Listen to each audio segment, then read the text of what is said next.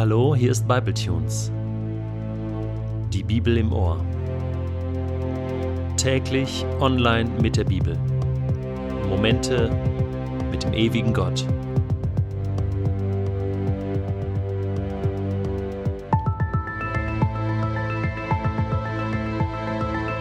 Der heutige Bibletune steht in Matthäus 8, die Verse 14 bis 17 und wird gelesen aus der neuen Genfer Übersetzung.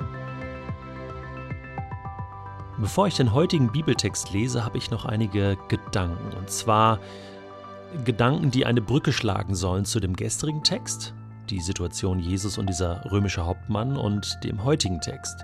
Denn ich glaube, nein, ich bin überzeugt, dass Petrus diese Ansage von Jesus, hey, so ein Glauben habe ich in ganz Israel nicht gefunden, das konnte der nicht auf sich sitzen lassen. Ich glaube, dass er reagiert hat und sagt, Jesus, äh, ich, ich, ich vertraue dir auch so. Ich meine, das steht nicht so im Matthäus-Evangelium, aber äh, da muss irgendwas stattgefunden haben.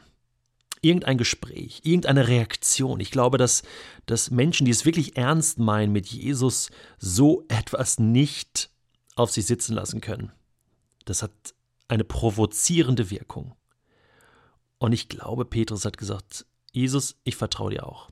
Ich glaube dir auch aufs Wort. Und schau, meine Schwiegermutter, die ist krank. Petrus war verheiratet und er hatte eine Schwiegermutter und die hatte Fieber. Und ich glaube, Petrus hatte Jesus gebeten, sag nur ein Wort und meine Schwiegermutter wird wieder gesund. Und dann sagte Jesus, du Petrus, ich glaube dir, dass du mir vertraust. Und ich helfe gerne deiner Schwiegermutter, aber wenn ich ihr schon helfe, dann lass uns doch gleich zu dir ins Haus gehen, weil ich habe auch ein bisschen Hunger und ähm, würde noch gerne Kleinigkeit essen. Jesus hat manchmal dann doch das Geistliche mit dem Praktischen einfach verbunden. Und dann heißt es im heutigen Text, Jesus ging in das Haus des Petrus. Dessen Schwiegermutter lag mit Fieber im Bett. Genau. Jesus berührte ihre Hand. Da verschwand das Fieber. Und sie stand auf und sorgte für sein Wohl. Ne? Da haben wir's. Jesus heilt sie, damit er ein ordentliches Abendessen bekommt. Oder Mittagessen.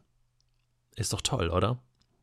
Und ich glaube, so praktisch ist Gott auch in unserem Leben. So praktisch war er auch im Leben des Petrus. Und Petrus erlebt das Gleiche, was der Hauptmann auch erlebt hat, nämlich dass Gottes Macht und Kraft wirklich auch für ihn da ist, für sein Leben. Als es Abend geworden war, so lesen wir weiter, brachte man viele Besessene zu Jesus. Das hatte sich herumgesprochen.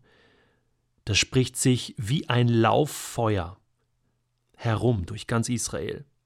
Und so lesen wir, er trieb die Geister durch sein Wort aus und heilte alle Kranken. Er trieb die Geister durch sein Wort aus sein Wort, das, was Jesus sagt, reicht. Ein Wort verändert das Leben vieler, vieler Menschen. Das, was Jesus sagt, hat Kraft. Und dann heißt es, so erfüllte sich, was durch den Propheten Jesaja vorausgesagt worden war. Da heißt es nämlich in Jesaja Kapitel 53, er selbst hat unsere Leiden auf sich genommen, er hat unsere Krankheiten getragen. Das hatte der Prophet Jesaja schon 800 Jahre vor Christus über den Messias vorausgesagt. Und jetzt wird es Realität. Jesus, der Sohn Gottes, ist gekommen, um alle Leiden, alle Schwachheiten, all unsere Krankheiten auf sich zu nehmen, egal ob von einem Aussätzigen, egal ob von einem Diener eines römischen Centurios, egal ob von Petrus Schwiegermami, egal, ob von dir oder mir, deiner Verwandtschaft, deinen Freunden, Jesus ist gekommen, um all das auf sich zu nehmen. Musst du dir mal vorstellen. Er hat das extra gemacht. Aus dem Grund ist er gekommen, um das auf seine Schultern zu nehmen, das zu schultern, was dich belastet, was dir das Leben schwer macht. Weißt du, Matthäus hat das alles aufgeschrieben, um uns das zu sagen, um uns das jeden Tag vor die Nase zu halten, vor die Augen zu halten. Jesus ist für dich gekommen. Was machst du damit? Trägst du deine Lasten weiter selbst mit dir rum? Dein Paket, deine Schulden, deine Fehler, dein Versagen, deine Zweifel? Oder fängst du an, je länger, je mehr, diesem Jesus einfach mal zu vertrauen? Weißt du, was ich glaube?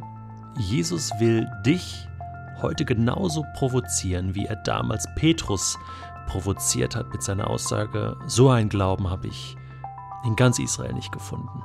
Die Frage ist, lässt du dich provozieren?